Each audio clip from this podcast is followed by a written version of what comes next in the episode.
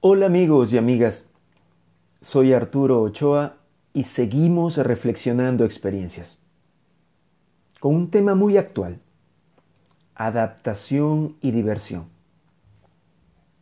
Las especies que sobreviven no son las más fuertes, ni las más rápidas, ni las más inteligentes, sino aquellas que se adaptan mejor al cambio. Charles Darwin. ¿Quién en su infancia no jugó a ser un justiciero enmascarado del oeste, cubriendo nuestro rostro con un pañuelo que solo dejaba ver nuestros ojos? ¿O a jugar siendo un médico realizando operaciones y salvando vidas, con guantes, mascarillas y mucha esterilización? Entre las novedades de esta nueva normalidad, producida por las exigencias públicas, el temor ciudadano, el cuidado personal o el respeto a los demás, está el uso de las tan mencionadas mascarillas. Una nueva prenda cotidiana se ha hecho presente.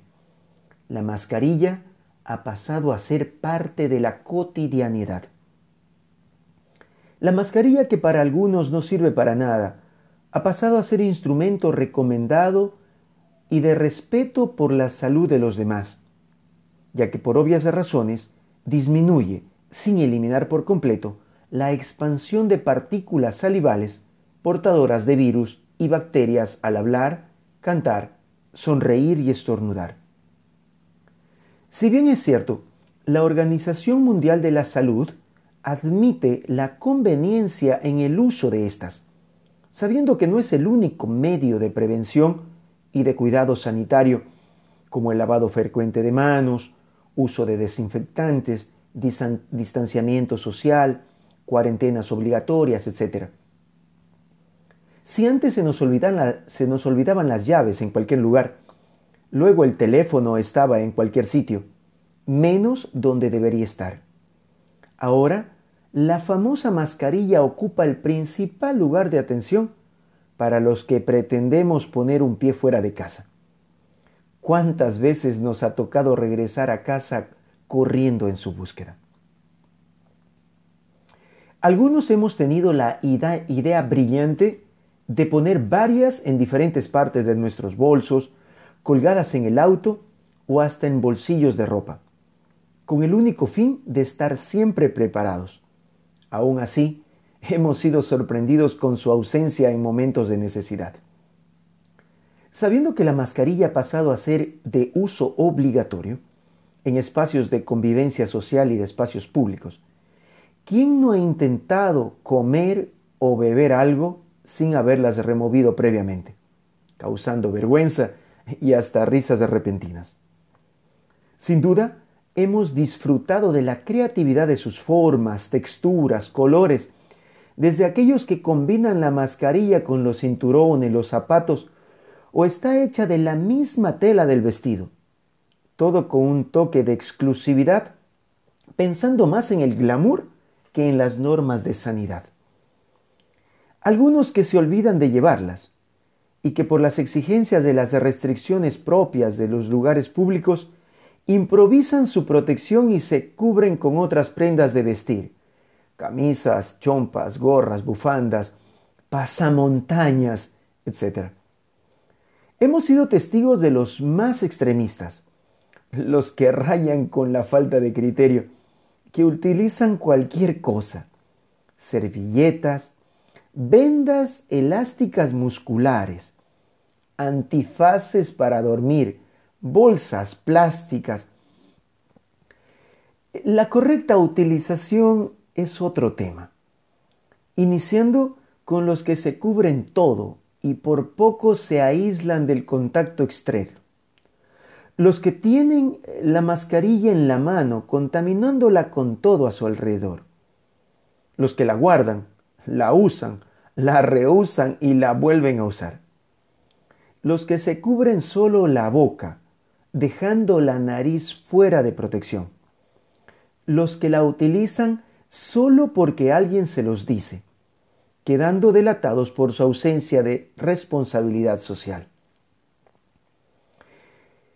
Para tener una clara imagen del estatus de las mascarillas, he querido clasificar a los portadores de las mismas por su forma o su uso. Los fashion, los que están a la moda en el uso de las mascarillas y tienen una con cada prenda de vestir, color, forma y textura. Los juguetones, los que tienen una mascarilla en la mano o en la muñeca y la hacen girar como si se tratara de un nuevo instrumento infantil. Los austeros, los que solo cubren su boca, dejando su nariz expuesta, nada más desagradable por su forma y la ignorancia del correcto uso de la misma. Los románticos son los más obvios y van siempre de dos en dos, combinando siempre sus colores y tipos. El amor por encima de todo. Los renegados, que colocan hasta en sus mascarillas mensajes en contra del sistema social o en contra de la misma pandemia. Los infantiles, que estampan, bordan o cosen en las mascarillas a sus personajes favoritos o héroes de infancia.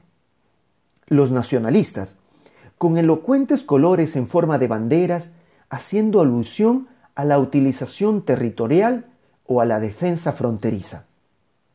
Los olvidadizos, que compran una nueva mascarilla cada vez que salen y la dejan en el primer lugar que se la sacan. Los desagradables, los que desde el inicio de la pandemia no han cambiado su mascarilla. Los paranoicos, los que cambian de mascarilla cada 10 minutos, la guardan en lugares esterilizados, la desinfectan y el uso del alcohol es para desinfectar al mismo alcohol. Los magos, todos aquellos que hemos intentado comer o beber sin remover previamente la mascarilla. Los improvisadores, los que no usan mascarilla, y, y si en la exigencia por algún motivo usan su propia ropa, camisa, bufanda, pañuelo. Los generosos, que tienen varias mascarillas y hasta en momentos de necesidad han ofrecido alguna a familiares y amigos, muchas veces ya usadas. Los apurados, que siempre salen de la casa y regresan corriendo en busca de la mascarilla. Los neonatos, que luego de dejar el transporte público o espacios cerrados, se retiran inmediatamente la mascarilla y comienzan a respirar como si lo hicieran por primera vez. Los exagerados, aquellos que le ponen mascarillas a mascotas, monumentos, fotografías. Los submarinos, los que además de mascarillas usan lentes o gafas para el sol y no pueden evitar el empaño inmediato. Los sospechosos, los que, los que por diferentes motivos hemos entrado a supermercados, joyerías, oficinas, tiendas, bancos con la mascarilla puesta. Estos y muchos más son los usos y formas de nuestras mascarillas.